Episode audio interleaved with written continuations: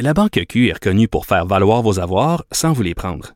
Mais quand vous pensez à votre premier compte bancaire, tu sais, dans le temps à l'école, vous faisiez vos dépôts avec vos scènes dans la petite enveloppe. Hmm, C'était bien beau. Mais avec le temps, à ce compte-là vous a coûté des milliers de dollars en frais, puis vous ne faites pas une scène d'intérêt. Avec la Banque Q, vous obtenez des intérêts élevés et aucun frais sur vos services bancaires courants. Autrement dit, ça fait pas mal plus de scènes dans votre enveloppe, ça. Banque Q. Faites valoir vos avoirs. Visitez banqueq.ca pour en savoir plus. Acheter une voiture usagée sans connaître son historique, ça peut être stressant. Mais prenez une pause. Et procurez-vous un rapport d'historique de véhicule Carfax Canada pour vous éviter du stress inutile. Carfax Canada. Achetez l'esprit tranquille. Euh, on va euh, tout de su- on va tout de suite euh, aller à la chronique économique. Je vous dis tout de suite, on inverse un peu nos habitudes, l'émission qui connaissent les, les- les- les rituels par cœur parce qu'on Pour a, de bonnes raisons. on a de très gros invités. Entre autres, pour parler du 11 septembre, on va avoir tour à tour deux personnes qui l'ont vécu, puis un dans la chaise de chef d'antenne à TVA, Pierre Bruno, et l'autre dans la chaise de premier ministre du Canada, Jean Chrétien. Donc, euh, deux personnes qui se souviennent, on l'imagine, euh, du 11 septembre. Donc, euh, pour souligner les 20 ans, on va leur parler plus tard. Donc, on parle tout de suite économie avec Olivier Bourque. Salut, Olivier. Salut Mario, je cède ma place au petit gars de Shawinigan. Eh voilà, d'après moi, ça vaut la peine. On t'aime beaucoup, mais un ancien premier ministre. là. Hey, Walmart qui va augmenter le salaire de ses employés aux États-Unis, qu'est-ce que ça signifie pour ceux du Canada?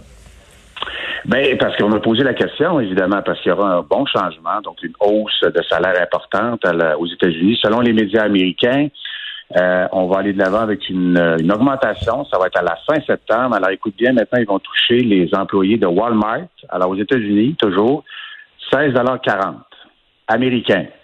Alors, la petite conversion, c'est 20 Ça arrive à peu près, ouais. 79. Ouais, ah ouais, à peu près. Donc, un petit peu plus de 20 pour un Canadien. Mais en contrepartie, Mario, on leur a bien dit, vous allez perdre votre prime. Alors, ils reçoivent des primes. Donc, à partir donc euh, de janvier prochain, euh, généralement, ils reçoivent des bonus, là, quatre fois par année. Et c'est une mesure qui va toucher euh, 565 000 salariés aux États-Unis. C'est vraiment l'un des gros employeurs, là, tu comprends très bien. Ce sera la troisième hausse salariale pour les travailleurs de Walmart en un an, parce que pendant la pandémie, comme on avait vu ici notamment, donc au Québec, tu te rappelles les, euh, commis d'épicier notamment, ben ils avaient reçu des primes, là, alors parce qu'ils étaient considérés comme des, employés essentiels. Alors là, le Canada, tu me poses la question, on a posé la question à mon, mon collègue Jean-Michel qui a travaillé là-dessus. Euh, sache que Walmart, c'est 15 000 salariés ici. Euh, donc au Québec, c'est le septième employeur au Québec. Euh, premier employeur, c'est Metro, après ça, il y a Sobeys, il y a, il y a Desjardins.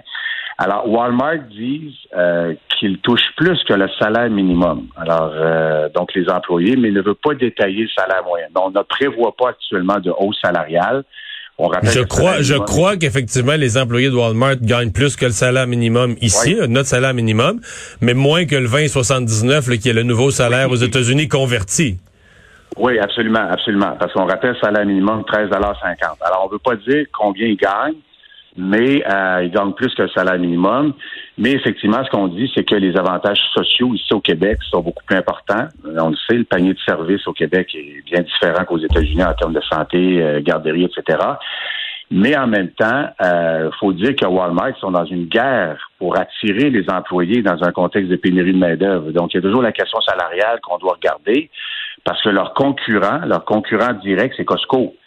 Et euh, Costco avait augmenté de 1 dollar. Et, et- et corrige-moi, mais je pense que Costco offrait déjà de meilleurs salaires avant même cette augmentation-là. Absolument. Absolument, parce qu'on va faire un petit comparatif, parce que Walmart, comme je te dis, ne veut pas détailler le salaire là, de ses employés, mais Costco, donc euh, au Québec, c'est 16, 16 dollars de l'heure. Alors, euh, donc Walmart, de ce qu'on en comprend, sont légèrement en bas et ils sont en, en guerre directe tous les deux. Alors, il y a 8000 salariés Costco au Québec, alors ça aussi, c'est un des, des très gros employeurs. Mais ils n'ont pas le statut d'associé chez Costco, par exemple? Oui, effectivement. tu sais, ça n'a rien à voir.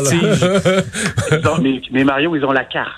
Ah, Ouais, ah, ouais. ah, ah, c'est un Bon. avantage, oui, oui. Euh, Olivier, parlons de Desjardins euh, qui a, euh, fait, qui utilisera sa liste noire en fait pour faire des investissements propres. Ça veut dire qu'on peut exclure des secteurs, euh, bon, peut-être plus vus par certains plus sombres comme le, le pétrole, Oui. mais aussi des armes euh, et du tabac.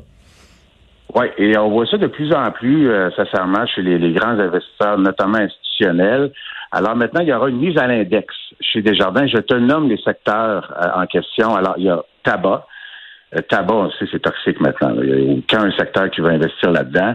Les jeux de hasard, le divertissement pour adultes. On sait qu'il y a des sites, notamment, qui sont hébergés à Montréal. On ne va pas les nommer.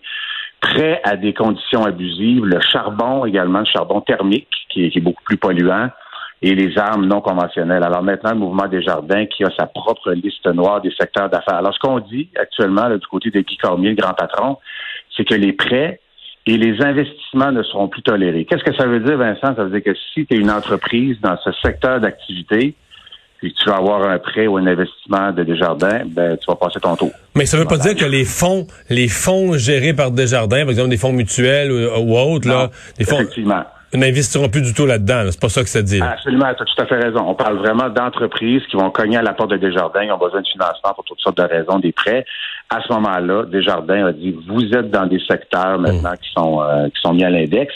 Bon, on se rappelle que Desjardins avait créé un tollé parce qu'ils avaient mis 145 millions de dollars dans la société américaine Kinder Morgan alors, pour le projet de pipeline Trans Mountain, alors vous savez maintenant que c'est le Canada qui est propriétaire, mais à l'époque, donc on avait mis de l'argent.